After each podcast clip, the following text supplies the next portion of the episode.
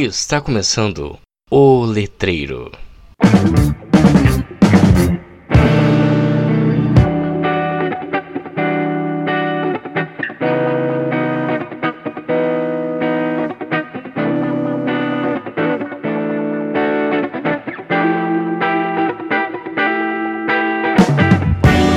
Olá, seus cachorrinhos filha da puta. Olha o cachorrinho, filha da puta. Ele bonitinho, ele faz muita bagunça, ele tem um cu gostoso, ele corre sem parar. Tiriri.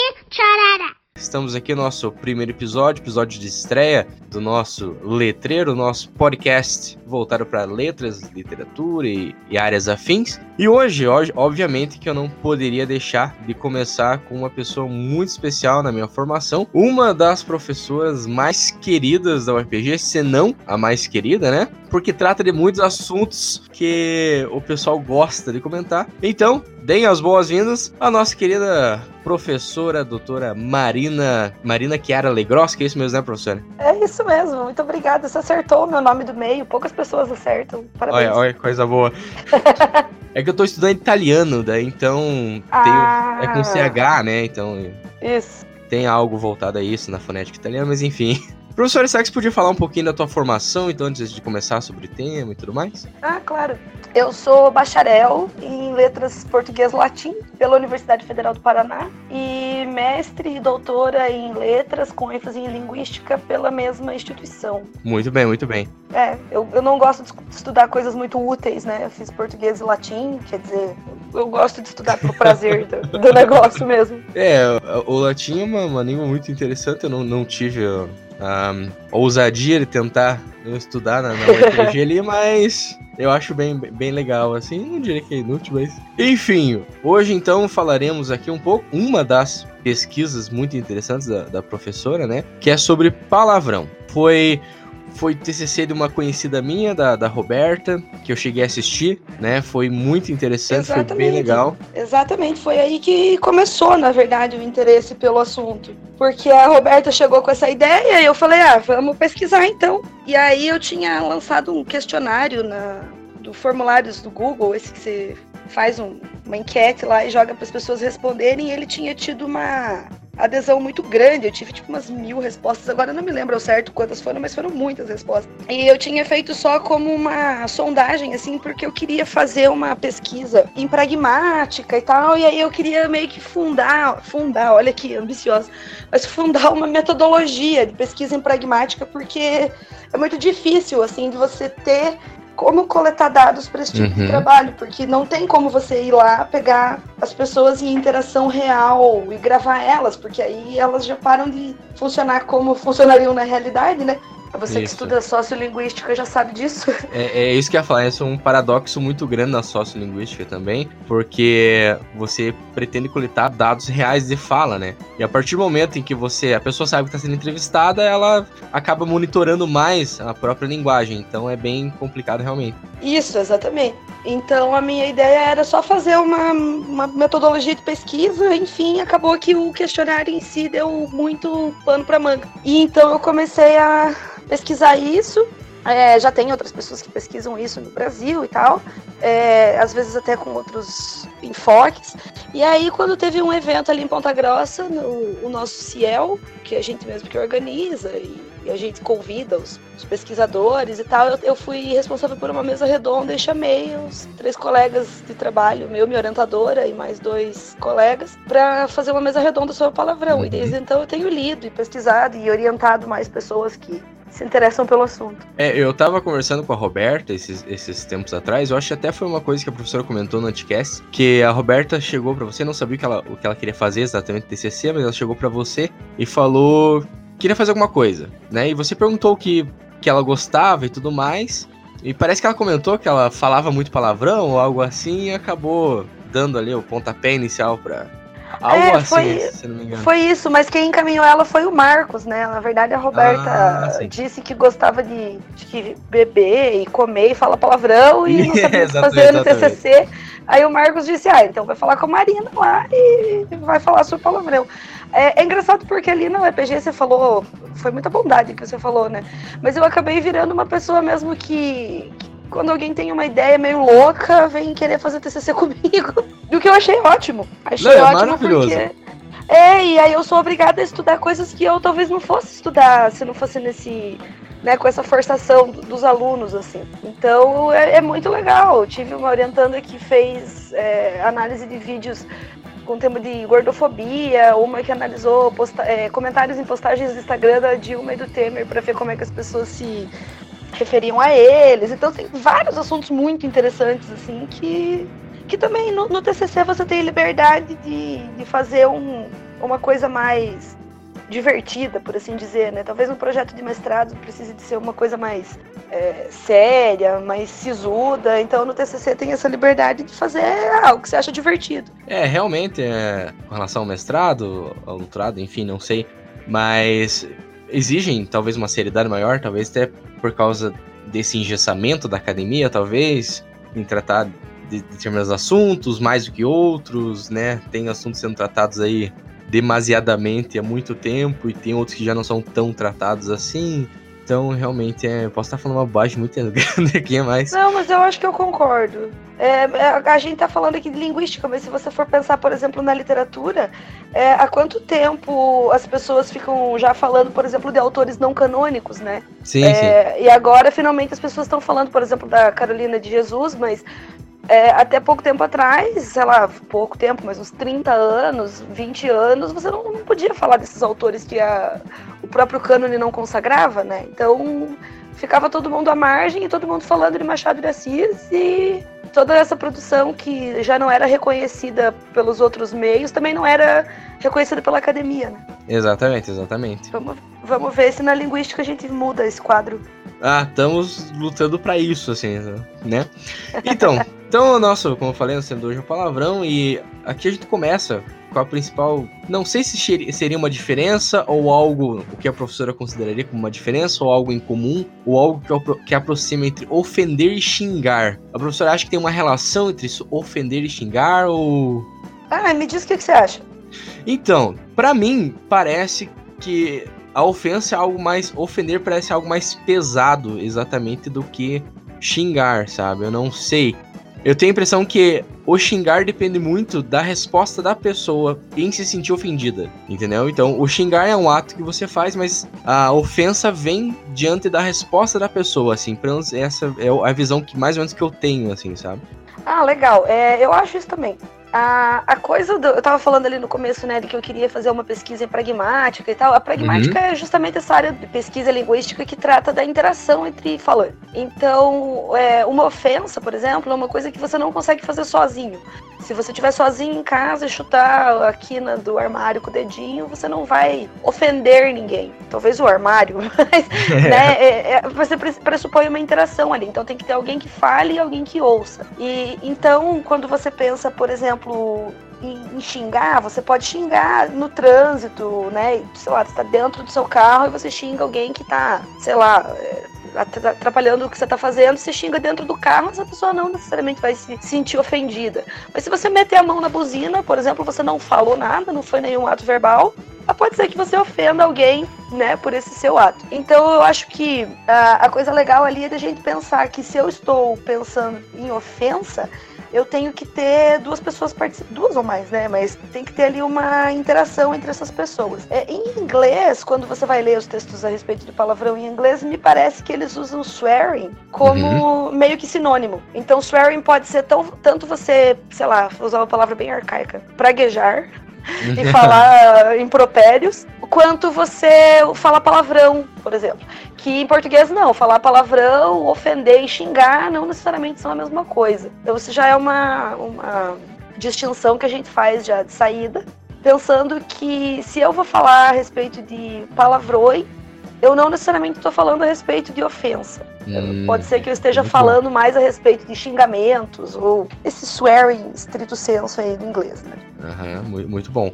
É, eu tinha essa, essa visão mais ou menos entre ofender, né, e ser ofendido. Eu, eu tava pensando agora, quando, enquanto o professor tava falando, que eu jogo, jogo bastante videogame, né, gosto de jogar videogame, e eu xingo muito, tanto a mim mesmo quanto o próprio jogo ali, né, Uhum. enquanto estou jogando. É bem, Enquanto e é está um jogo... sofrendo. Isso, é, enquanto estou ali sofrendo, então uma parte que eu não consigo ir pra frente. Enfim, Então, eu tenho a impressão que o se sentir ofendido, você não precisa necessariamente de um xingamento para se sentir ofendido, como a professora falou. Uma buzina no trânsito, você pode se sentir ofendido ali, por exemplo, se você né, acha que, não sei, possa ter alguma coisa a ver com você e tudo mais. Ou às vezes eu, por exemplo, me sinto posso me sentir ofendido com alguma expressão que usem ou algo assim, né? Você não precisa necessariamente de um palavrão pra se sentir ofendido. É mais ou menos isso, né? Isso, definitivamente. Eu me sinto ofendida por praticamente qualquer pronunciamento desse presidente. E ah, então é, somos dois. direcionados. É, eles não são nem sequer direcionados a mim, né? Então, eu, é, como você falou, eu acho que a, a ofensa ela tem sim a ver com a pessoa se sentir ofendida com aquilo, mas também tem a ver ali com um ato de fala com a intenção de ofender. Então, então, às vezes você. Sabe quando você vê criança xingando? Eu gosto sempre desse exemplo, mas sei lá, uma criança xingando outra criança. Uhum. Às vezes elas falam umas coisas assim, ah, seu pudim, seu polenta, sei lá, seu uhum. bobão. E ela tá tentando ofender, né? E aí a gente acha isso engraçado porque a gente vê, ah, ela não tá sendo ofensiva, mas ela tá ali na intenção de, de ofender, de falar alguma coisa feia pro, pro seu interlocutor, né? Então tem a ver com, como eu tava falando, com você ter a intenção de ofender, mas às vezes tem a ver com a outra pessoa só ser extremamente ofendida com absolutamente qualquer coisa que falem para ela. Que não parece, mas eu sou uma pessoa assim. Eu me ofendo muito facilmente com as coisas. É, é, é muito engraçado. Então, eu, eu não sei se se entra no mesmo âmbito, mas eu me magoo muito fácil com as coisas também. Além de me sentir ofendido, me magoo também, sabe? Bem fácil, assim, com algumas expressões que podem usar. O, o, principal, assim, que eu acho, na verdade, vai ser até um desabafo agora. O, o Adriano, o Adriano, nosso editor, sabe, professor? O Adriano vai colocar uma música mais triste agora, assim, né? Que o que eu, o que eu me sinto Principalmente quando eu chego em algum lugar e a pessoa fala assim, hum, engordou, né? E, ah. assim, não que eu ache que ser chamado de gordo ou algo assim seja exatamente uma ofensa, mas é, como eu falou, a intenção da pessoa de ofender, sabe? Porque a gente sabe que a intenção da pessoa quando ela fala isso, é, digamos, te dar uma diminuída, assim. É, não, não tem nenhuma outra razão, né? Pra não, ela fazer um comentário não. que é totalmente óbvio para você, sei lá. Sim, exatamente. Então, deu sempre rebato, fala, ah, gente, eu tenho espelho em casa, eu, sabe, eu, eu tomo banho, eu, eu, eu consigo me ver ainda, né? Então, eu, eu, percebo, ainda mais esses tempos atrás, que eu tive que tomar muito corticoide. O corticoide é algo que incha muito a gente, e para expelir isso do corpo é demorado, é um processo lento uhum, e tudo uhum, mais. Uhum. Aí fica bem ofendido, mas eu acho que entra bem nesse âmbito, assim mesmo, que a gente tá conversando, né? Sim, é, e acho que talvez a pessoa, quando fale, né, ela não tá ali com a intenção de te ofender, de te deixar, sabe, chateado, mas ela faz isso. Esses dias eu tava comentando, até coloquei no Facebook o, uma história da, com a minha vizinha, que também tem duas filhas, e eu tenho uma filha pequena agora, né? E. Uhum e ela, quando me encontra, toda vez ela vai fazer um comentário do tipo, nossa, você tá descabelada, hein? Ou, ai, tá que nem eu, toda torta de tanto carregar a criança. Que é assim, você fica pensando qual, qual a sua intenção é. comunicativa me dizendo essas coisas. E eu sou a louca da linguística, eu vou procurar Sim. intenções comunicativas em absolutamente todas as interações às quais eu me submeter, né? Então eu sempre fico pensando. É, mas é isso, então tem, tem sim a ver com o comentário que a pessoa faz, tem a ver com a intenção da pessoa e tem a ver com você. Porque, por exemplo, é, quando eu contei essa história, a maioria das pessoas me dizia: ah, não se ofenda, não se deixe levar, né? Não se, não se incomode com isso. Que é tipo um conselho a respeito Sim. da minha atitude diante daquela situação internacional. Então é, é como se dizer, como se quisesse dizer, você não precisa se ofender, apesar da intenção da pessoa ser, ser meio esquisita. É isso que você Sim. falou do, do, da observação sobre ser gordo, por exemplo, né? Isso, sei lá, quando eu era criança, isso era muito usado como xingamento. Era uma ofensa, Sim, é, era um, uma, uma, forma de te ofender, chamava-se de gordo. E hoje a gente vê, por exemplo, movimentos de pessoas gordas que usam isso como um termo de empoderamento. Tipo, ok, eu sou gordo, sou moreno, sou é, negra, ou sou né, outras coisas que são características minhas e, e ok. É, não, exatamente. Não, vou levar nada em relação a, a esse seu comentário. É, é eu da usei... ressignificação, né? Da... Isso, exatamente. É, eu usei essas palavras ali, mas eu não sou negra, né? Mas, por exemplo, então eu não, não posso falar sobre isso, mas a gente percebe justamente essa voz de ressignificação do termo. Então, não vou me sentir ofendida por você me falar uma característica minha, o que é muito interessante, porque a gente sabe que não é apenas uma característica, né? Que estuda linguística. Sim sabe que são é, discursos históricos e coisas socialmente construídas para serem lidas de forma ofensiva e tal, mas eu acho, enquanto movimento social, uma puta boa ideia. Assim. Vai lá mesmo e fala para as pessoas que você não vai se ofender. Quem sabe de repente para, né? É, não custa tentar, né? Eu acho super válido também. Eu acho muito legal quando tem essa ressignificação de, de alguns termos, assim, bem interessante, bem legal. Até pra gente poder ver, né, o, o que seria considerado, por exemplo, uma ofensa um tempo atrás. Hoje em dia, a gente, de acordo com esses movimentos, né? Esses movimentos não consideram uma ofensa, né? Então ele vai realmente mudando ali. Então, fica a pergunta, né? Como nasce um palavrão? Eu ouvi ouvi. Ah, isso é super legal. Eu ouvi, assim, o teu podcast, no, quando você participou do Anticast, eu ouvi, bem legal. Eu também, como eu falei, assisti o TCC da Roberta, então eu lembro algumas coisas. Então, eu sei que existem algumas categorias, não sei se vai, a gente vai entrar nessa questão das categorias, se é daí que nasce o palavrão, se eu tô mais ou menos certo. Ah, super legal. Acho que faz até um gancho com o que a gente tava falando antes, porque ao mesmo tempo em que algumas palavras elas podem é, deixar de ser ofensivas, outras podem começar começar a ser ofensivas, né? A gente percebe Isso. socialmente esse tipo de coisa acontecendo. Então tem essa pesquisadora que, se eu não me engano, se chama Melissa Moore, que fala sobre como nascem os palavrões, e isso é relacionado a tabus. Então é aquela coisa assim, ó, a gente tava falando sobre ofensa, é, suponha que eu queira ofender, tá? Eu tô ali, sair de casa hoje com a intenção de ofender. E eu vou encontrar alguém e, e, e, quero ser ofensiva com essa pessoa. Eu tenho poucas chances de, sem conhecer essa pessoa, saber o que, que pode soar ofensivo para ela, né? Eu posso, sim, sei sim. lá, chamar a pessoa e falar, oh, e aí, gordo? E aí o cara fala, e aí, magra? Sei lá, ou não, não vai me chamar de magra, né? E aí, gordo também, né? É, eu posso não ofender esse cara. Isso que eu quero dizer. O cara pode não uhum. levar isso como uma ofensa. Então não seria muito eficiente eu ir com esse discurso né, na minha tentativa de ofender. O que, que é potencialmente mais ofensivo? Segundo essa pesquisadora, é falar sobre tabus. Que os tabus já são tabus porque a sociedade deixa eles Sim. de lado. Então, ela vai dizer assim: a gente vai. A gente se referir a alguma coisa que é tabu é potencialmente muito mais ofensivo do que um, uma, né, uma fala genérica ali. Então, isso que você estava falando das categorias, né? É porque a gente vai ver que determinadas sociedades vão ter ter determinados tabus diferentes. Eu tô falando de sociedades, mas pode ser grupos sociais, pode uhum. ser rodinhas, é, e aí já a gente pode pensar, por exemplo, em coisas políticas, né? Tempo atrás, se você fosse chamado de mortadela, era uma ofensa que vinha Sim. De um determinado grupo que era o chamado de coxinha, que são duas palavras que a princípio não tem nada nas palavras que seja tabu, ou nem nada nas palavras que seja ofensivo, mas foi construído ali historicamente para se referir a pessoas que estavam discutindo política e que tinham um determinado tipo de comportamento e um comportamento considerado é, ruim pelo grupo opositor. Então, é, política, por exemplo, é um tabu. E hoje, porque né, você vai se lembrar do ditado popular, já ouviu aí milhares de vezes, né, que política e religião não se discutem, ah, futebol também.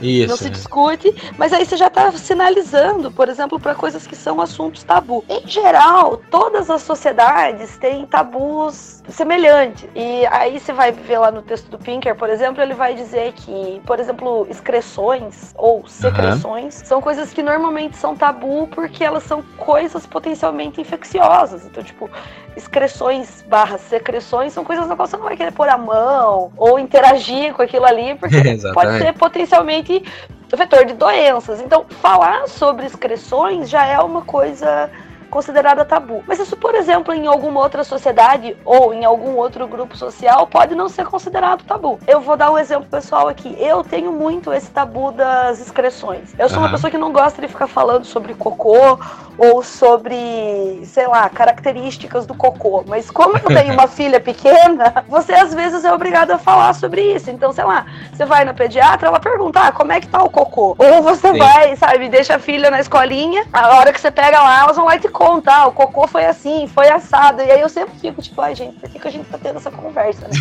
mas, mas pra você ver que, por exemplo, nesse tipo de grupo social, né, de pessoas relacionando-se com bebês, falar sobre cocô não é um tabu. Uhum. Ou, é, sei lá, grupo de agricultores que precisam, né, agricultores orgânicos que precisam colocar adubo na plantação, eles vão lá comprar esterco, por exemplo. E ali também não é um, um assunto tabu. Então é, é muito engraçado porque você vai pensando sempre que determinados nichos essas coisas são diferentes. Mas tanto é, excreção é um tabu que você vai ter palavras diferentes para todas essas coisas. Então lá para agricultor é esterco ou adubo. Para o grupo de mães é cocô. Aí quando você quer usar isso como palavrão é merda, é bosta. Ou quando você vai levar uhum. lá no laboratório, daí é fezes, né? Foi um dos nossos colegas lá na mesa redonda que falou isso. Tipo, você não vai dizer, ah, eu fui lá no laboratório levar o meu exame de bosta. É, é, é, é totalmente incompatível. Então, o, o, tabu é isso, tem a ver com coisas que são socialmente vetadas em uhum. determinados contextos, né? Como eu tô tentando dizer. E, e aí você vai ter essas coisas que são categorias, né? Então eu falei aqui discreções, mas é, sei lá, sexualidade também é tabu em Sim. grande parte dos grupos. Então você vai ter também uma quantidade enorme de palavrões relacionados à sexualidade. É, Para determinadas culturas, e aí o exemplo que sempre vem são as culturas orientais, japonesas e tal, o, a ancestralidade é muito importante. Então, você ofender pessoas da ancestralidade é também muito ofensivo. Em português, a gente tem um pouco isso, né? Quando você pensa, por exemplo, que filho da puta é um negócio muito ofensivo e sempre se fala, né? Ah, chegou a xingar a mãe do outro. Xingar a mãe a gente considera ofensivo. Xingar o pai ou os avós, acho que a gente já não considera tanto. Não, não. É, se a gente chegar e falar, ah, seu filho de um gigolô, por exemplo, né? Ninguém. É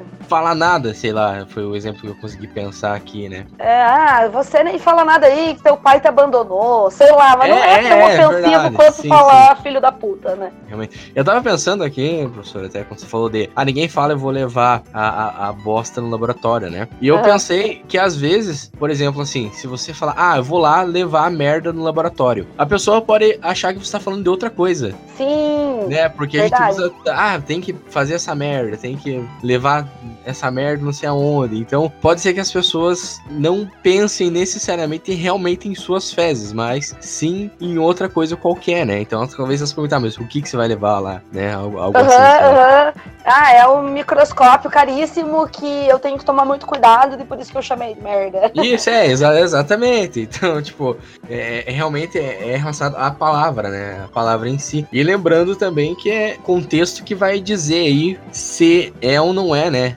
Ofensivo. Por exemplo, o caso do. Se é uma palavra no caso. O caso do, do filho da puta, né? A gente, uhum. usa, a gente usa em vários contextos diferentes que eles podem significar coisas diferentes. Por exemplo, né? Encontra um amigo, é muito comum entre amigos, né? Falou, ô seu filho da puta, como é que está? Não sei o quê. Algo assim. Pois é, é, Eu uso isso, muito isso. Eu não sei se alguém já se ofendeu comigo. Se alguém se ofendeu, desculpa aí. mas eu uso muito isso. É, mas só para falar sobre grupos, isso é um negócio interessante, assim. É, porque eu, por exemplo, se alguma amiga vinha chegar, ah, e aí, sua filha da puta, eu talvez eu me sinta ofendida, porque como eu falei antes, eu sou bem ofendidinha. Uhum. Mas eu, eu, já falei sobre isso, assim, eu nunca consigo pensar num contexto, nenhum contexto, no qual uma pessoa super próxima de mim chegasse me falando, me cumprimentando, e aí, filha da puta, e eu não pensasse necessariamente numa coisa negativa. Então, uhum. sei lá, você pode imaginar minha melhor amiga chegando e falar assim, ah, e aí, filha da puta, eu vou pensar aí, fodeu. Eu não vou pensar que ela só tá me cumprimentando, uhum. sabe? E aí, sua puta? E aí, sua Kenga? Não, não, não consigo imaginar um contexto Entendi. que isso fosse só positivo para mim. Porém, como eu trabalho com pessoas de faixa etárias diferentes, eu sempre pergunto, me parece que as pessoas mais jovens já não se ofendem. Isso, é. Lembrando que eu não, não sou muito mais jovem que a professora, né? acho que já é uma considerável mais jovem. É. Mas é, não, acho que daí é o fato de ser homem e mulher, né, para uma faixa sim, etária sim, um pouco também. mais Aí, sei lá, 25, 30 anos, eu acho que tem uma diferença entre ser homem e mulher. Aí, para os meus aluninhos, minhas crianças lá de 20 anos, é, acho que daí já tá indiferente. Tanto homem quanto mulher, acho que são poucas as que se ofendem, assim, num contexto extremamente positivo, né? Sim, Mas sim. ali, para voltar no que você falou, de que a gente vai pensar que a pessoa levou outra coisa no laboratório, né? E não ah, uma sim. merda literal. Esse é um assunto bem delicado de entrar, porque, assim, para mim, me parece isso. A, o palavrão, ele suplanta seu sentido sentido literal. Tem uhum. que suplantar, senão ele não vai se encaixar nas circunstâncias, né? Então, tipo, sei lá, você, você não vai corrigir uma pessoa que fala, ah, tem que levar essa merda no laboratório, você não vai falar pra pessoa, ah, não, você está levando um microscópio. Você não vai corrigir, porque o, o significado tá extra, o significado literal da palavra, né?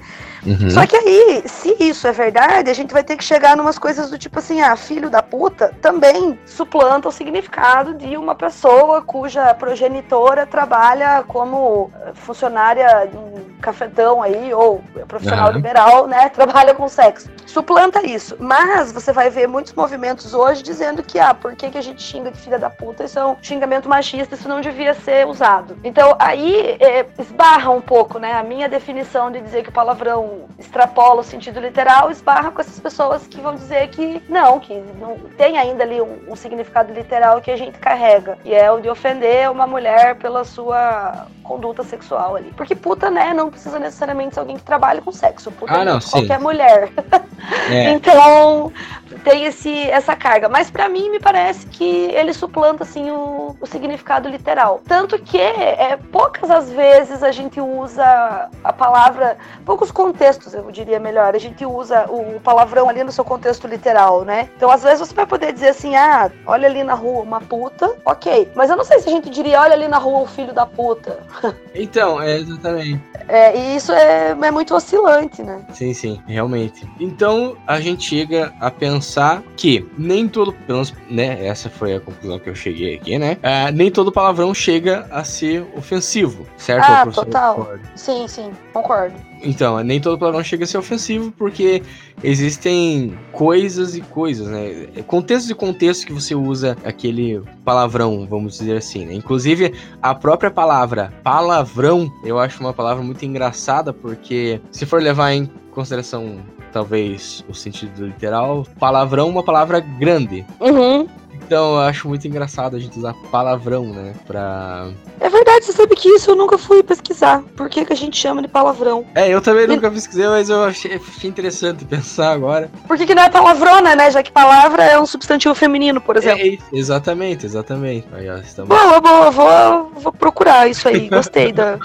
Gostei da dúvida. Hashtag fica a dica, se tiver algum, algum aluno da professora Marina ouvindo aí, que se tiver sem tempo pra TCC aí, tá aí uma possível tema aí pra você estudar, né? Ótimo, ótimo, boa ideia. Ou alunos do primeiro ano que estão lá assim, ah, que será que eu posso pesquisar no TCC? Cola aqui que vai dar, vai dar boa.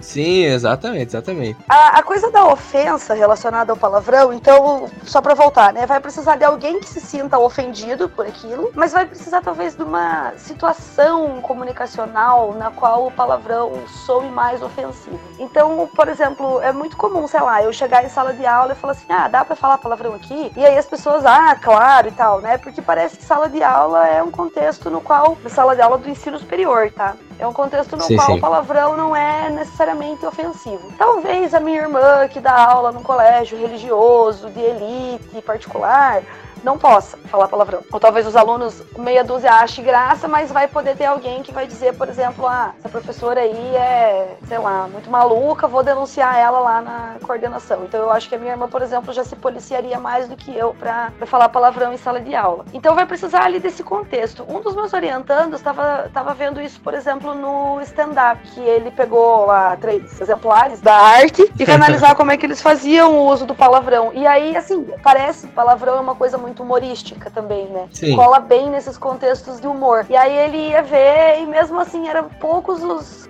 os humoristas que usavam o palavrão direcionado para alguém no sentido de ofender. Então eles é mais uma coisa de tipo usar porra como vírgula, é, ah, tudo é, né, que bosta, por aí, mas uhum. não, ou então, ah, meu vizinho, filho da puta, deixou o portão aberto e daí o cachorro dele escapou.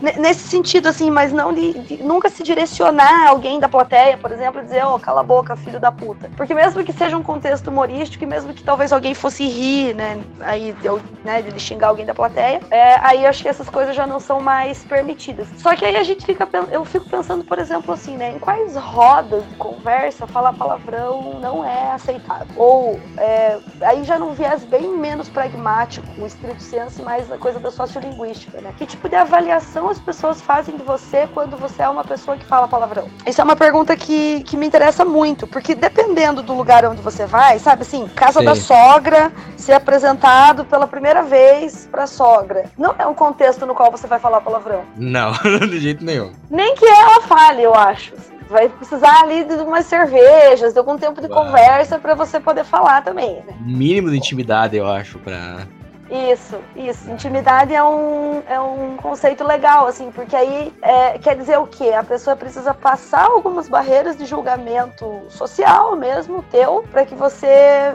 esteja livre o suficiente para falar do jeito que você fala. Então, tem essas coisas, ou sei lá, é, mesmo a minha irmã que estava dando como exemplo, né? Se ela vai conversar com o pai do aluno dela, nunca vai poder falar um palavrão. Ah, não, de jeito Vai ser. A, porque aí, assim, é como se toda a competência toda a personalidade, todo o conhecimento dela ficasse avaliado junto com esse palavrão que ela falou, né? E aí tem menos, como eu falei, menos a ver com pragmático, estrito senso, e mais a ver com esses julgamentos sociais e é, eu acho que chega Isso, acho que chega já numa questão de atitude, né? Linguística para com de outras Perfeito. pessoas para com outras pessoas, né? Isso vai para uma questão de atitude linguística, de saber no primeiro encontro, né? Por exemplo, assim, primeiro encontro que digo não um encontro romântico, mas a primeira uhum. vez que você conversa com uma pessoa, o que você pensa dela. Porque você acaba fazendo ali um julgamento social muito grande envolvendo todos os fatores, né? Isso estão ali envolvidos, né? Que estão envolvidos, por exemplo, a aparência, uhum. a questão do sotaque que ela, que ela utiliza, dependendo uhum. da região, a questão se ela fala palavrão ou não, é outra coisa que a gente, né, que tá ali incluído, e, e isso eu percebo que acontece até mesmo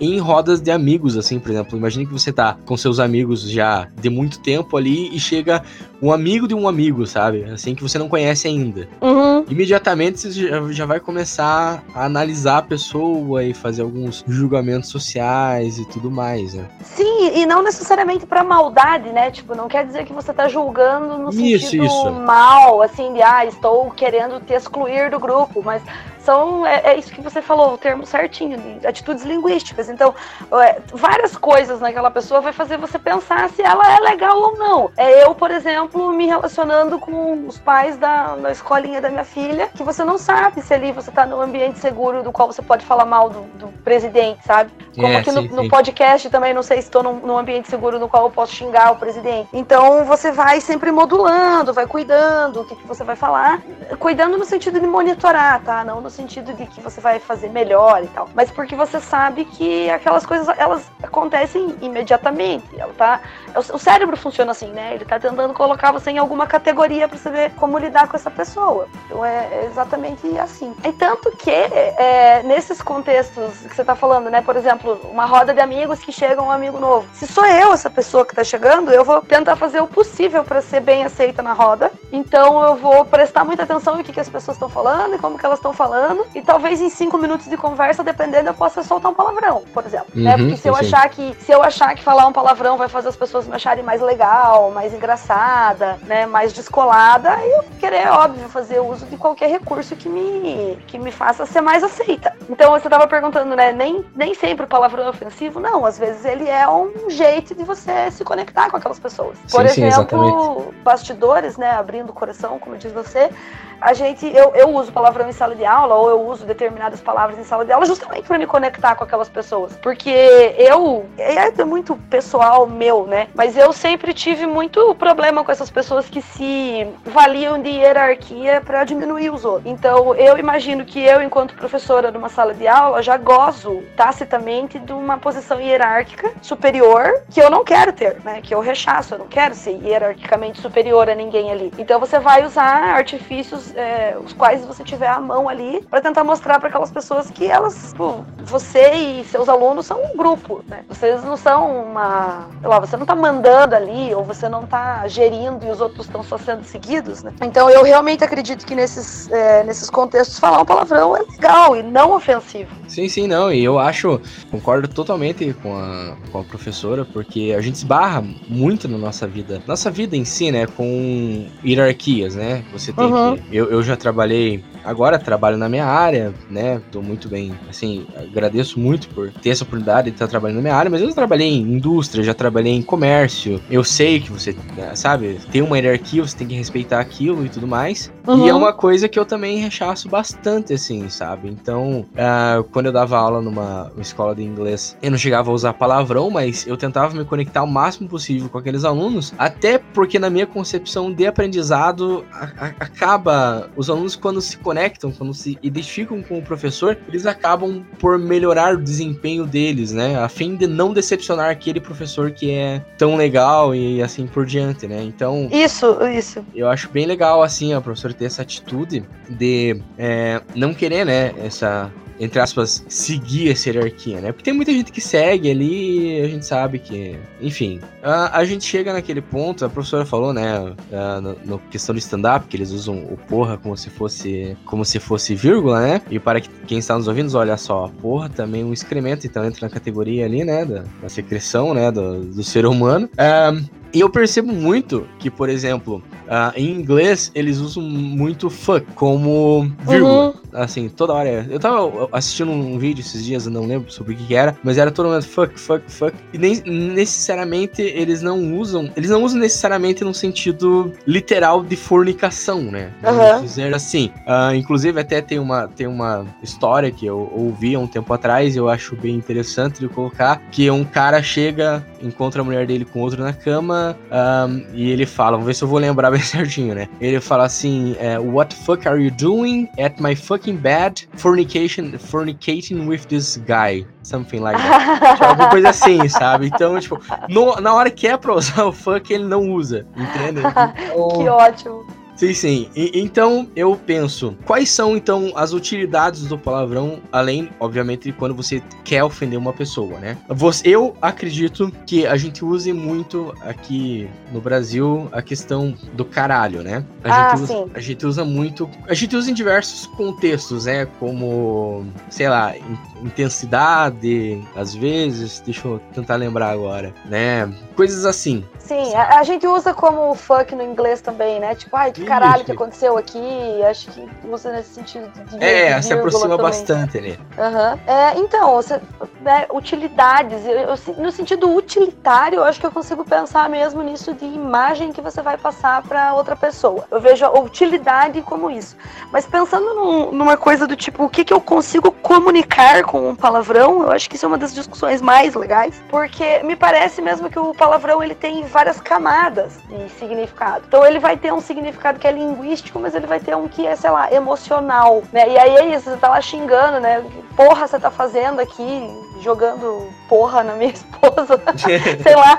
É, você não vai usar nesse sentido porque você tá querendo comunicar uma emoção com aquilo ali. E, e aí, assim, ó, os, o que se pesquisa com neurociência a respeito do palavrão, que é assim, o meu meus maior sonho erótico era ter um laboratório de neurolinguística. Eu sempre falo para as pessoas, ah, se eu ganhasse na Mega Sena, eu montaria um laboratório de neurolinguística para poder ter assim, é, eletroencefalograma e fazer com as pessoas e ver o que, né, qual área do cérebro está funcionando. Sim, sim. Mas pelo que dizem, o, o, palavrão ele não é gerado nas áreas cerebrais que são relacionadas à linguagem. Ele é relacionado, ele, ele é produzido no, no, sistema límbico, que é assim, rapidamente, né? O nosso cérebro é como se ele tivesse três partes. Uma é a que controla o, as coisas mais básicas, né? Sei lá, fome, frio, abrigo. Uma que controla emoções e ela é um pouquinho menos básica, porque daí já tem sentimentos, emoções oriundas dali, que é sistema límbico, e aí tem o sistema, o córtex pré-frontal, que é a parte mais evoluída, aspas aí, mas a parte mais humana, com as funções mais superiores, cognitivas. Né? Tem a ver com raciocínio, pensamento, e daí também, portanto, com linguagem. Então, quando a gente fala, a fala é processada, produzida e interpretada em partes dessa, dessa zona do córtex pré-frontal mas parece que os palavrões vêm do sistema límbico. Traduzindo para o português, para quem não entende nada de cérebro, é, é, como se ele viesse junto do lugar das emoções. Então hum. ele é uma palavra que está já carregada de emoção no, no, no quando você está falando. Então é como, sei lá, você pisa no rabo do cachorro e ele dá uma latida, você chuta o, o canto do armário e você dá um grito. Ou você Sim. fala um palavrão. Então ele, eu acho que ele tem essa carga, assim, dele poder expressar mais coisas justamente porque ele vem do outro lugar, né? E aí, assim, é, tinha lá para trás uma pergunta de como é que nasce um palavrão. É, eu sim, acho sim. que quando você é criança, você já vai vendo esses contextos, né? Então você acha que a, você vê a sua mãe falando, ou seu pai, sei lá, quem que tá criando você ali, chutando o armário e falando, ou acontece alguma coisa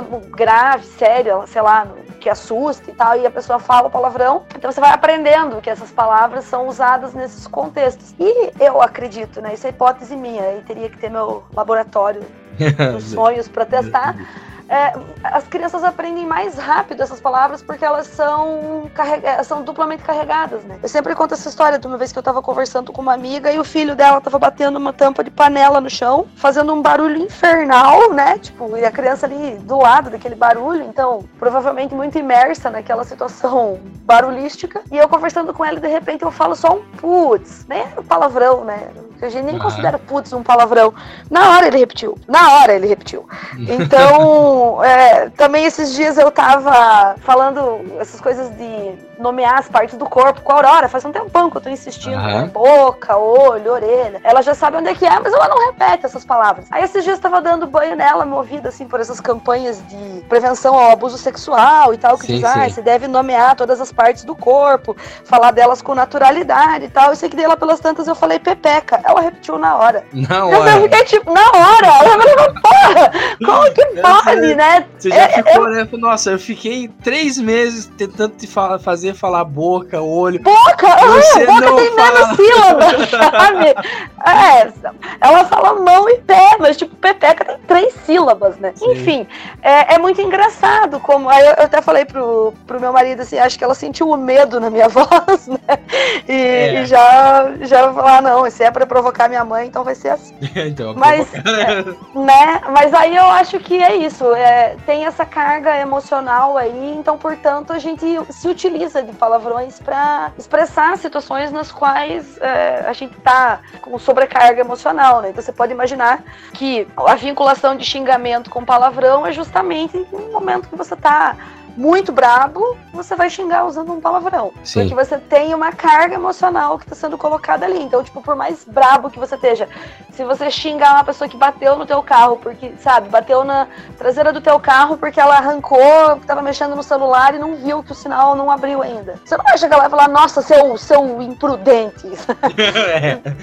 seu desatento. Não, você vai chegar, filha da puta, o que, que você está fazendo? O que, que você está pensando? Você não, não sim, vai. Sim. Eh, né, você tá com muita carga emocional envolvida ali. É jogo de futebol, é, né? Todas essas situações, assim, a gente vai pensar que o palavrão é mais utilizado do que outras palavras com menos carga emocional. Então essa é a, a grande questão. Porém, aquilo que, né, só para arrematar uma coisa que a gente tá falando desde o começo, né? É claro que você vai poder usar toda essa carga emocional, talvez em outro contexto, sem usar o palavrão, né? Então é Sim. isso. Poder chamar de imprudente e isso ser extremamente ofensivo, né? Quando eu tava ouvindo hoje um podcast que tava o cara xingando o ministro da educação com umas palavras assim muito chiques. Então é isso, ah, o cara é um acadêmico que nunca foi influente, tem uma carreira medíocre. Sim. Pô, você tá ofendendo a pessoa, né? Exatamente. Mas tá usando palavras lindíssimas para dizer. Exatamente. É muito bom. A gente chega à conclusão que realmente realmente não, você não precisa necessariamente do palavrão para você ofender alguém, né? Você pode usar, utilizar de outros artifícios para chegar a esse fim, né? Como a professora deu exemplo do, do podcast agora há pouco, né? E, assim, a professora já falou que, ela, que você fala é, palavrão em sala de aula e tudo mais. Até queria te contar uma história que eu acho muito engraçado. E se alguém da minha turma aí, do, da, da graduação, né, que foi minha turma da graduação, vai, vai lembrar dessa história. Um professor nosso, lá no primeiro ano, assim, ele chegou assim e falou. É, ele tava falando sobre algum autor, que não lembro qual era, e ele falou assim: Nossa, esse cara é Aí ele parou. Aí ele falou, gente, eu posso falar um palavrão? Daí a gente falou, ah, óbvio, né? Todo mundo adulto aqui e tudo mais. Aí ele falou, esse cara é foda. falei, nossa! Eu bati palma assim e falei, ó, parabéns. Que palavrão. Nossa! É. todo mundo agora. Me senti extremamente ofendido. Foi, sabe, foi um sarro. Todo mundo deu, deu muita risada porque a gente tava esperando algo muito, não sei. Sim sabe? Uhum, mais pesado. Exatamente, e, e chega no, no foda, eu falo, então tá bom, né? Vamos, vamos aceitar como palavrão, né? Mas é, é engraçado, né? Algumas as, as pessoas elas pedem a permissão, digamos, para elas serem elas mesmas, vamos dizer assim, né? Principalmente em alguns uhum. contextos mais formais, que, gente, que, nós consideramos mais formais, né? A aula, o, o contexto de fala, por exemplo, da, da, sala de aula é um contexto formal, a gente considera como um contexto formal, né? Então, é, é, engraçado, assim, essa... Tem um teórico desses do palavrão, agora eu não vou lembrar se era aquele é, Janskevitz que fala isso, mas tem uma coisa que é relacionada com aceitação social de você expor suas próprias emoções. Então uhum. parece que, eu não sei se no Brasil é assim, tá? A gente já pode discutir isso melhor. Mas dizia esse autor que não é socialmente muito aceito você expressar emoções em público. E eu acho que acho que aí para uma cultura norte-americana isso faz muito ah, mais sentido sim. do que pra gente. Que a gente é latino-americano, é, né, cresce assistindo telenovela que exacerbam justamente as nossas emoções e o nosso apelo, sei lá, dramático até jocoso, né? Por assim dizer. Então, eu não sei se a gente é ensinado a reprimir nossas emoções na, na sociedade brasileira. Mas aí, é, acho que é aí que tem a ver com o que você tá falando, assim. O, o cara tá pedindo permissão para ser ele mesmo, né? No sentido, o cara tá pedindo permissão para poder dizer que ele admira muito ou para dizer que ele gosta muito desse, desse cara. É, ou seja, para ele demonstrar ali algum tipo de emoção. Sim, o que sentido. é é, o que é uma coisa muito louca, porque qual que seria a ideia, né? A ideia de que o, o lugar acadêmico é o lugar da transmissão do conhecimento sem viés ideológicos. Agora eu já estou abrindo é. um, um, super caminho para a gente discutir, mas em tese seria isso, assim. Então eu, eu, vou falar aqui o que, eu, o que eu acho desse cara, né? Porque talvez não caiba a minha opinião pessoal num contexto de sala de aula. Então pode ser que seja isso. Assim, eu não vou expressar minhas emoções em relação a isso. E você pode pensar que por mais legal que você seja, né, o professor mais parceiro da galera e tal, eh, tem mesmo algumas emoções que a gente não passa em sala de aula, né? Você não, ah, não explicita claramente quem são seus alunos preferidos. Você não explicita claramente é, com quem que você não vai com a cara, porque é óbvio que tem. tem óbvio que tem alunos é, ali que quando tem, você tem. olha pra cara deles você pensa puta merda, por que, que veio? É, fica em casa. É muito raro, é muito raro, mas eu tinha, eu já tive alunos que eu ficava pensando, puta merda, por que, que veio, sabe? Mas, e, e por outro lado, outras coisas você gosta muito. E, e tem ali a grande média que você não gosta, nem desgosta, né? Enfim. Mas você Os não. medianos, não... né? É, gente que nunca falou com você, mas sim, aí também sim. então você não pode né, jogar para baixo, nem para cima. É. Mas você não explicita isso em sala de aula, né? Então ainda existe talvez uma cultura de uma pretensa neutralidade dos sentimentos ali do professor. É, e outros contextos também, você quer ver? Só para sair da, do sala de aula, mas pensa no jornalismo. Quando você assiste um telejornal, por exemplo, notícias versus quando você assiste um programa esportivo sabe? Aqueles tipo mesa redonda de futebol, assim. O quanto o jornalista não expressa suas emoções e o quanto os caras da mesa redonda de futebol expressam. Sim, sim, exatamente né? Talvez não falando palavrão e tal, mas assim, é, quais contextos são licenciados que você expresse aquele tipo de conteúdo extra ali na sua linguagem, né? Mas aí, só pra, né, esse professor aí que falou, ah, eu acho esse cara foda, é, é engraçado porque a gente tem mesmo, parece uma lista ali dos palavrões mais cabeludos, né? Quais palavrões ah, a gente sim. acha mais cabeludos uhum. e quais a gente acha menos cabeludos, que é isso, você tipo, porra, que foda esse palavrão que você falou aí, hein? Tava esperando muito pior. É, e é engraçado o que, que a gente considera muito pior. Porque o, o, palavrão que eu considero o pior de todos, que é aquele que eu não falo, inclusive, que é o relacionado ao órgão sexual feminino, é um palavrão que a maioria das pessoas diz pra mim que é super leve, né? Tipo, na, na cabeça da maior parte das pessoas é tão leve quanto dizer é foda. E, uhum. e pra mim é extremamente pesado. É, eu, eu, não, não é porque eu tô falando com a professora, mas é porque eu realmente também acho pesado. Tanto é que eu não, não tenho me utilizar desse palavrão. Quando eu era mais novo, na minha casa, minha mãe utilizava muito e tudo mais, mas eu não peguei, sabe, esse esse em específico eu não consigo, eu não consigo, sabe, utilizar Nossa, assim. Me, mesmo contexto, que a tua né? mãe falasse, você não não pegou. Não, não, não consegui pegar. Eu não sei, eu acho ele. Não sei se feio é a palavra, assim, digamos assim, mas. Extrema, eu acho extremamente pesado, assim como a professora também falou, sabe? Eu até ouvindo lá o, o Anticast, eu, eu também concordei, porque eu falei, nossa, mas eu, eu nunca utilizei esse, sabe? Porque minha mãe utilizava em contextos assim, quando ela tinha alguma dificuldade de fazer alguma coisa, sabe? Alguma coisa caiu no chão, por exemplo, assim, sabe? Uhum. E eu já utilizo outras coisas, né? Eu uso muito puta que pariu, por exemplo. É. Uhum fiar a puta mesmo e, e, tudo mais, né? Então, concordo. Nossa, mas que engraçado. É, não, é bem. É bem... engraçado porque a minha hipótese é o contrário disso. Você acabou de refutar a minha hipótese. Ah, porque eu achava. não, é ótimo, né? A ciência tá aí sim, pra sim. gente ver o quanto errado a gente tá, não o quanto certo a gente tá. Mas o, eu achava que era porque na minha casa isso era muito interditado. Qualquer palavrão sempre foi muito interditado. Eu gosto muito de contar as histórias assim. A minha mãe não me deixava ouvir os Mamonas Assassinos. Porque Porque tinha. É, porque tinha é, muito sim. palavrão. E enquanto, sei lá, tinha uma vizinha minha que podia ouvir depois. Só que depois ela tinha que rezar.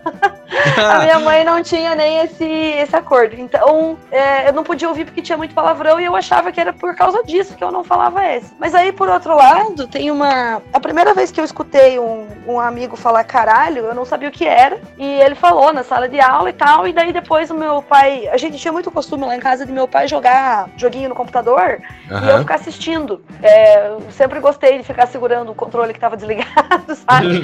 é, mas aí ele, ele morreu lá no joguinho e daí eu falei, caralho, eu troquei na minha cabeça ainda de linguista não formada, né? Eu troquei uhum. o som do lhe por i e não deu nada, né? Era o mesmo palavrão. E ele fechou a mão e me deu um soco na boca. Nossa. Ou seja, eu aprendi. É, meu pai era bem violento.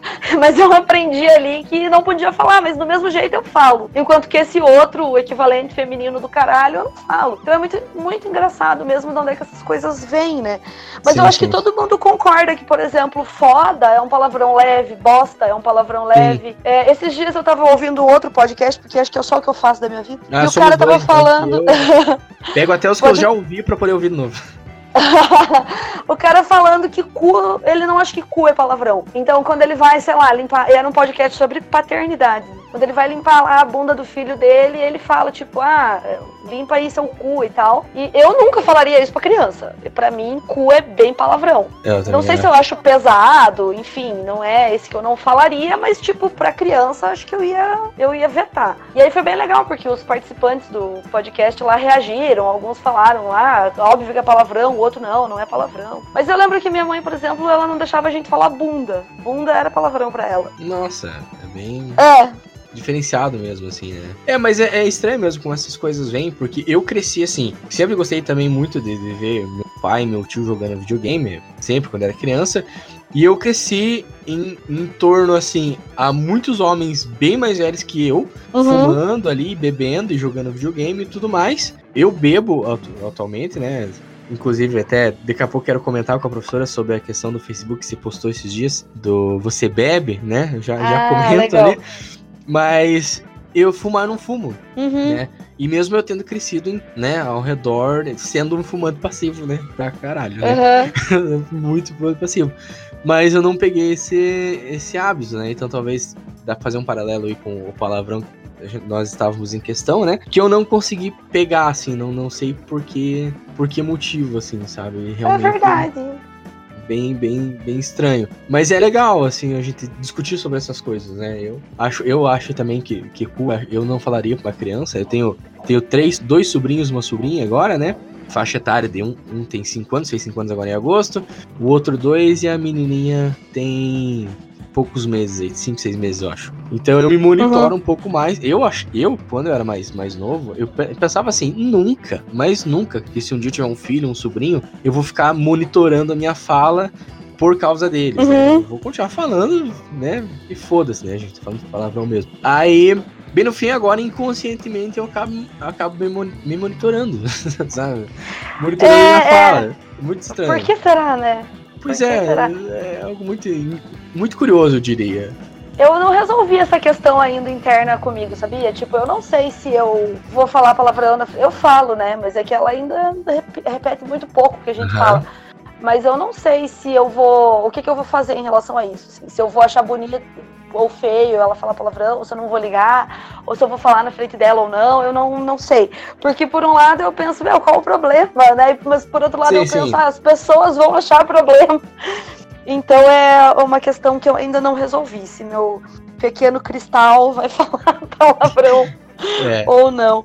É, é, é, estranho, porque a gente sabe que, querendo ou não, eles vão acabar aprendendo na sociedade isso, né? Claro, claro. Eles vão, sim, seja com, com a gente ou seja na sociedade, eles aprendem isso aí, eles vão falar uma hora ou outra. Mas é estranho, porque para mim é meio que inconsciente, sabe? Eu não percebo que eu tô me monitorando. E quando eu vejo, uhum. eu já estou me monitorando. É muito esquisito.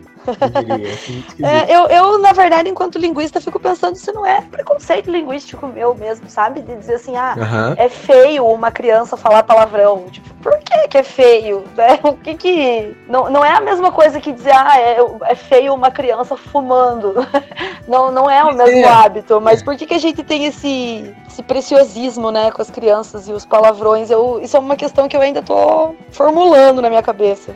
É, são, eu, eu sei que a professora está sempre analisando, né, a, a Aurora, porque a professora comentava nas aulas, né, que quando tivesse um filho ia fazer os, todos os estudos possíveis linguisticamente falando. Sim! fazer testes, eu tô brincando. Obviamente, né, a menina não. Pra quem tá ouvindo a gente, né, calma, gente, ela não é um rato laboratório, tá? Não se preocupem. Ela é, é saudável ainda. e feliz, muito boa, é, inclusive. Ah, mas é, é, é, legal, assim, de, de ver, né, que a gente tem esse, realmente esse preciosismo para com as crianças, né, ainda. Assim, talvez, sei lá, por a gente saber que somos responsáveis por elas, ou assim, não sei. É, é bem, bem estranho. Com relação ao post da, da, da, professora do Facebook, não tem muito a ver com o assunto, mas esse podcast é meu, então eu falo o que eu quiser. É, Adorei. É, a professora colocou lá um post, né? Você bebe? Eu acho que era só isso a pergunta, né, professora? Era só isso, você é, bebe. Eu, na hora, eu saquei o que a professora tava querendo, mais ou menos ali. Eu saquei que era um teste, porque a professora Marina tem muito disso no Facebook. Eu adoro isso, inclusive. Eu saquei que era um teste e falei, eu não vou comentar porque eu comecei a levantar algumas hipóteses e levantei uma hipótese razoavelmente correta de que quando a gente fala em beber, a gente já pensa necessariamente em bebidas alcoólicas, né? E daí a professora colocou uhum. toda a questão teórica do complemento e tudo mais, né? Eu Achei coloquei porque pediram, né? Porque eu nem ia colocar. Ah, né? ah então, né? Pediram, eu não sabia que tinham pedido. É. Eu não sabia, eu li alguns comentários ali, mas achei, achei genial, assim.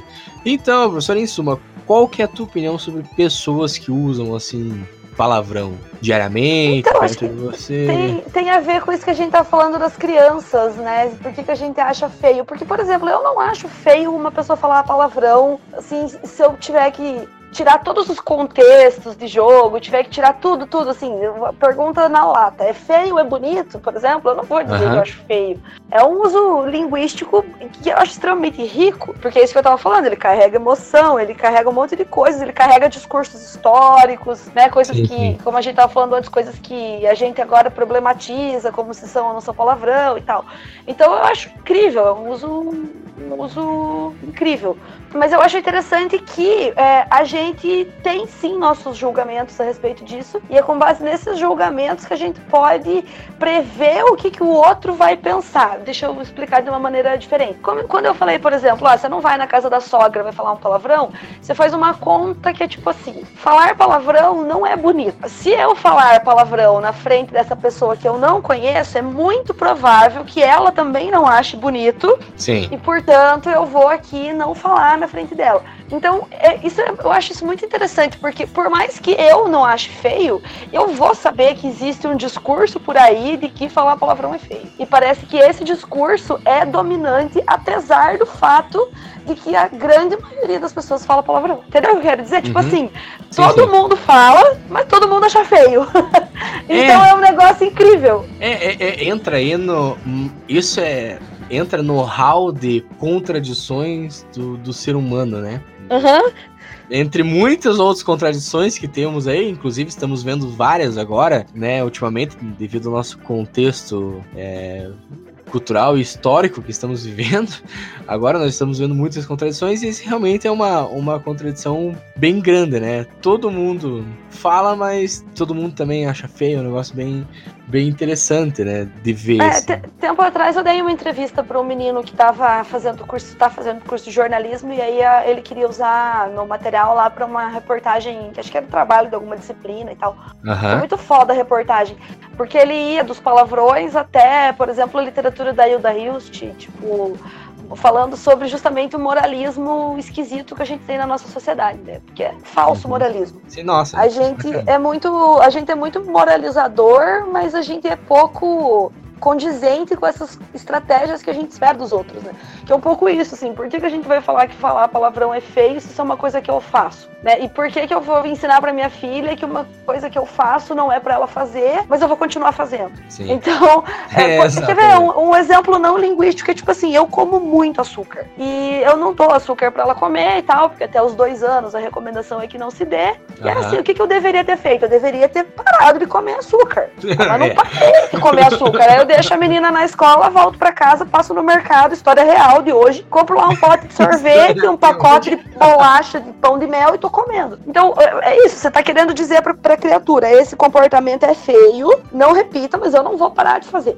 Então, É. é, é- é- é isso, é contradição do ser humano, e como você falou, eu acho também bastante perigoso que a gente viva esses momentos de contradição quando o assunto é político, enfim, e diz respeito à convivência das pessoas. Mas é muito, muito interessante você pensar que é isso, são comportamentos que você acha reprováveis, acha condenáveis, mas você não vai mudar e espera que com, sei lá, apenas ouvindo seus conselhos a outra pessoa mude, né? É, é o que a gente espera, né? A, a professora já teve um interesse de estudar, por exemplo, não sei também se você já estudou isso, mas a questão da etimologia dos, do palavrão, assim. Tive algum interesse, mas eu falei bem lá no começo que eu fiz mestrado, não contei no que que eu fiz mestrado, né? assim. No meu mestrado eu estudava expressões idiomáticas. E aí, naquela época, as pessoas passavam um PowerPoint umas para as outras. e tinham, pa- compartilhavam no e-mail, e tinha um PowerPoint muito famoso que era assim, origem das expressões idiomáticas. E eu achava um saco aquilo. Porque eu ficava assim, ai, gente, não tem como a gente mapear, não tem Aham. como saber se é isso mesmo. Isso parece mais cara de historinha apócrifa, né? Tipo assim, a história parece verdade, então ok. Então eu não, não fui atrás de pesquisar a etimologia dos palavrões, mas esse era um interesse que a Roberta tinha, por exemplo. E o Ah, Luiz Guilherme, que era meu outro orientando, que também, né, que tava falando que falou sobre o stand-up e os palavrões, também deu uma pesquisada. Então, o volta e meia eles acham lá assim, ai, caralho era o lugar mais alto do mastro do navio, no qual o carinha podia subir e tal. Então, você mandar a pessoa pro caralho significava mandar ela pra um lugar muito ruim, porque era lá em cima, sabe, no- do navio, sim. ficar passando enjoo, sei lá. Só que daí, como linguista, a gente tem, acho que de cara, essa, essa ideia de que pesquisar a origem não me ajuda a explicar o uso correto. não, não. Então acaba que eu não, não vou muito atrás, assim. Eu não, não sei dizer da origem da maioria dos palavrões. A do caralho eu sei porque me contaram. É, porra, eu acho que a Roberta pesquisou, que acho que tinha a ver com, com porrete, sabe? Talvez a mesma raiz etimológica. Aham. O que também não explica por que, que a secreção lá a gente chama de porra. Então eu não, não sei. Essa é uma pergunta que eu não sei responder. Te enrolei até agora pra dizer. Não sei. Ah, não, eu só, né, pra saber, né, eu, eu, às vezes tenho um interesse de pesquisar, assim, como surge uma palavra, como surge outra. Acho maravilhoso no inglês quando eles juntam duas palavras e, e formam uma só, né, tipo backpack, por exemplo, Eu sempre faço meus alunos isso aí. Acho bem interessante, só, foi só uma, mais uma curiosidade pessoal minha mesmo, assim, com relação a, a isso, né, essa esse tipo de pesquisa e tudo mais. E eu acho excepcional. É, você podia fazer isso, porque acho que hoje em dia muito pouca gente faz etimologia na Sim, linguística. Tá aí uma carreira. É, é, bem, bem legal. Eu, eu acho interessante algumas coisas, né? Como o professor falou, algumas coisas são meio apócrifas, né? Por exemplo, uh, eu vejo muito explicações sobre ditados populares, né? Uhum. Uh, ah, não é cuspir escarrada, é esculpir Uhum. em carrara, por exemplo, né? Uhum. É, tem coisas que tem cara de, de coisa que foi feito depois, sabe? Tipo, foi Aham. imaginado depois do que já tinha a expressão. Nossa, mas pode ser isso, não sei o quê. Então eu acho meio complicadinho. É, exatamente. Parece engenharia reversa o tempo inteiro. Aham. Exatamente isso. Eu queria saber se a professora tem mais alguma consideração sobre o. Ai, eu- você falou do beber, e daí eu, que- eu acabei me lembrando Ah, da história do dar e do foder, que eu queria ter falado antes e não falei, né? Que é a respeito. que Você falou do foder, eu tava dando essa aula esses dias, e aí eu tava falando lá para as pessoas justamente, né? Você usa o verbo o fumar e beber, e alguns outros que a gente elencou lá, sem o complemento, que seria obrigatório, né? sei Aham. lá, outro- outros é, estudiosos vão dizer que não é obrigatório, que são verbos diferentes, mas enfim, de, fato essa não é a discussão. Mas eu tava falando, por exemplo, sobre o verbo dar, como a gente usa dar sem o complemento sempre com o mesmo sentido. Então, tipo assim, falar o Victor deu flores pra namorada, é ok, o complemento flores tá ali, o complemento namorada tá ali. Se eu perguntar pra você, por exemplo, ah, cadê as flores? Você vai poder responder, eu dei pra minha namorada. Aham. E quando o complemento tá ali implícito, eu não vou ter conotação sexual desse verbo. Então, Uhum. você fala, né, foi falado antes, cadê as flores? Você respondeu, dei pra minha namorada? N- ninguém vai, tipo, ah, né? Não, não tá, tá ali Safado. dado. Agora, é, mas agora se você falar num contexto, eh, né, sem o contexto, quer dizer, e sem o complemento, então, sei lá, é, a Maria deu pro João, você não colocou, né, explicitamente o que que ela deu, então todo mundo sabe implicitamente o que que ela deu, que é o mesmo uso do beber sem o complemento, necessariamente significa be- beber bebidas alcoólicas. Sim. Você falou do post do Facebook, eu fiz lá justamente porque minha aluna estava duvidando de mim. Ah, ela falou é? assim, aham, ela falou, não, professora, eu acho que isso daí é na fala. É, porque a gente conhece, conversa e tal. Se fosse uma coisa assim, por escrito, por exemplo, não passaria. Daí eu falei, ah, então tá bom. Então vou fazer o teste aqui agora, né? Ao vivo. E, e teve lá meia dúzia de pessoas que responderam, né? Bebe o quê? Ah, bebo suco. Mas a É. maior parte das pessoas respondeu como se referindo a álcool mesmo. Sim, é. Muita gente, a- muita gente respondeu assim, ah, bebo socialmente. Isso, isso. Então, as pessoas responderam justamente entendendo que estava se referindo a bebidas alcoólicas. E como eu estava falando sobre em sala de aula, a gente chegou também no foder, que é uma das coisas que está no texto do Pinker que eu acho sensacional, diz ele.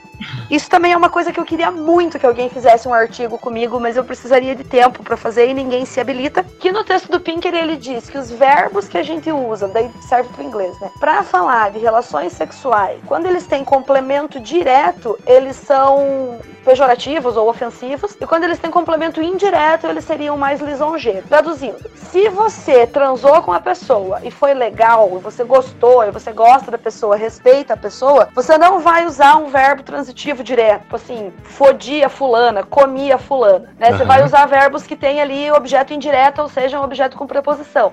Transei com, e aí também eu ressuscitei na aula um verbo muito antigo que era o fazer amor com que é o verbo que vai ter uma preposição. E aí, se for direto, né? Fodi, comi, é, tracei, é sempre sem o objeto direto. Em inglês, em português eu não sei se dá certo. E aí, em português, a gente até levantou o fato de que se a gente falar, por exemplo, assim, eu fodi com fulano, você não tem a sensação de que você tá falando sobre sexo. Não, não. Você É, tá realmente. falando sobre sacanear ou fazer alguma sacanagem com a pessoa. O que é muito interessante. Que daí a gente volta lá pra história de que a gente não tá usando ele no sentido literal, né? Sim. A gente tá exatamente. usando ele num.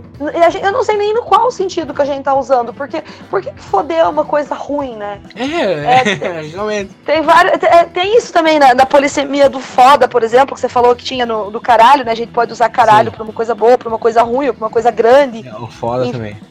O foda também, mas o foda a gente frequentemente usa pra coisas ruins. E, e puxa, que tristeza.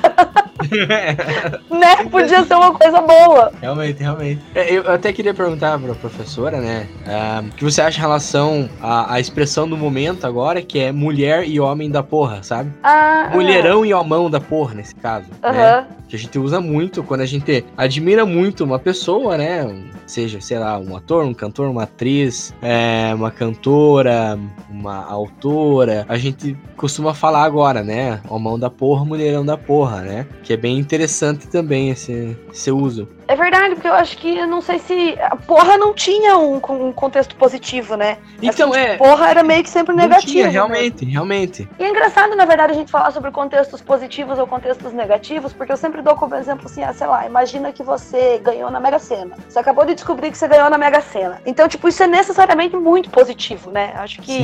Ninguém vai achar ruim ganhar na Mega Sena, pelo menos não na hora que você descobre, né? É, talvez você pudesse falar, porra, Sim, porra, exatamente. ganhei na Mega Sena. Então, aí não é nem negativo nem positivo, mas é uma coisa, quer dizer, o uso, né? Não, não pode ser um uso negativo. O puta que pariu, o filho da puta, qualquer coisa que você falar depois de uma história como ganhei na Mega Sena é um contexto positivo. Mas não sei se a gente diria porra, ganhei na Mega Sena, não, talvez, talvez diria. Mas de fato, o, o a mão da porra e o mulherão da porra é mais um dos exemplos de que não tem significado nenhum no, na palavra Aham. e, e a gente usa, né, a depender do contexto. Quando você tava falando, eu me lembrei daquela história do Lula que usou a expressão uma vez. É, puderam pra falar de quem? Da Dilma? Não sei. Que ele usou lá a expressão da a mulher do grelo duro, um negócio assim, não era? Aham. E aí a, a galera achou que era um, tipo, uma versão feminina do, sei lá, pau duro. Mas aparentemente não, já era uma expressão idiomática corrente lá, do, não sei se no Pernambuco, em qualquer outro lugar do, do Nordeste no qual ele tinha pegado a expressão, né? Uhum. E, e- eu achei aquilo muito estranho quando eu ouvi. Eu não consegui achar muito lisonjeiro. É, Apesar então. de que o, mulher, mulherão da porra eu acho que já é lisonjeiro. É, é bem, bem legal a gente pensar nessas coisas, né? Assim, né? Com, com relação a isso, assim, né? Com relação ao artigo aí, se for pra publicar, tamo aí, né, professora? Correndo atrás dos Vamos créditos. lá, Então vamos dar uma conversada aí, vai que numa dessa, né? né? Vai. Então, professora, ah, alguma consideração final pra gente já caminhar pro encerramento? Ah, minha consideração final é muito obrigada por ter me convidado. Atenção pra caralho falar sobre essas coisas.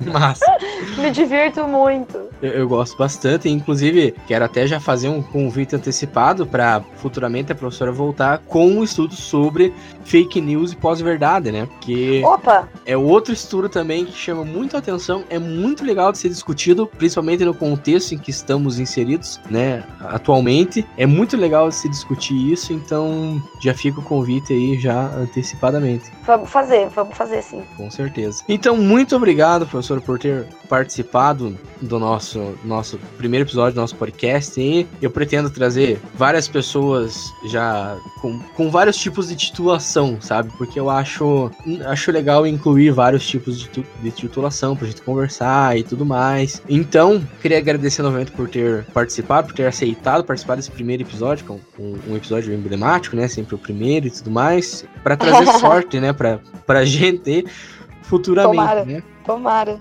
Então, muito obrigado novamente. Eu já agradeci três vezes. eu sou que gostam de ficar agradecendo todo momento, sabe? Sei, sei. E também é a síndrome da pessoa que não consegue encerrar a fala. Eu tinha um conhecido que era Também. assim, ele ia presidir cultos na igreja e daí ele não conseguia terminar as bênçãos dele, porque era sempre assim. Mas eu que agradeço o convite, espero que tenha, que seja de sorte mesmo. Eu acho que tem que ter mais podcast de linguística, tem que ter mais discussão sobre literatura, sei lá, todos esses assuntos que- de ciências humanas que estão sendo tão jogados no lixo ultimamente, né? As pessoas não valorizam isso nem um pouco. Acham que a gente só tá doutrinando e fazendo coisas Sim, sim. inúteis e eu acho que não. Eu não sei se um, um estudo sobre palavrão vai ser considerado por essas pessoas uma coisa útil, mas de qualquer forma tem outras pessoas fazendo coisas mais úteis do que isso por aí. Eu acho que é legal enaltecer. A gente tem que ter espaço para falar sobre essas nossas. Também acho esse Nossa, foi um dos motivos que eu tomei a decisão de abrir esse, começar esse podcast para poder conversar sobre isso, conversar principalmente com os meus colegas, amigos e, e tudo mais. Então é muito legal. Obrigado a todos que ouviram esse nosso primeiro episódio. No próximo mês tem mais. Continuem ouvindo e é isso aí. Até mais. Até o próximo episódio. Até mais!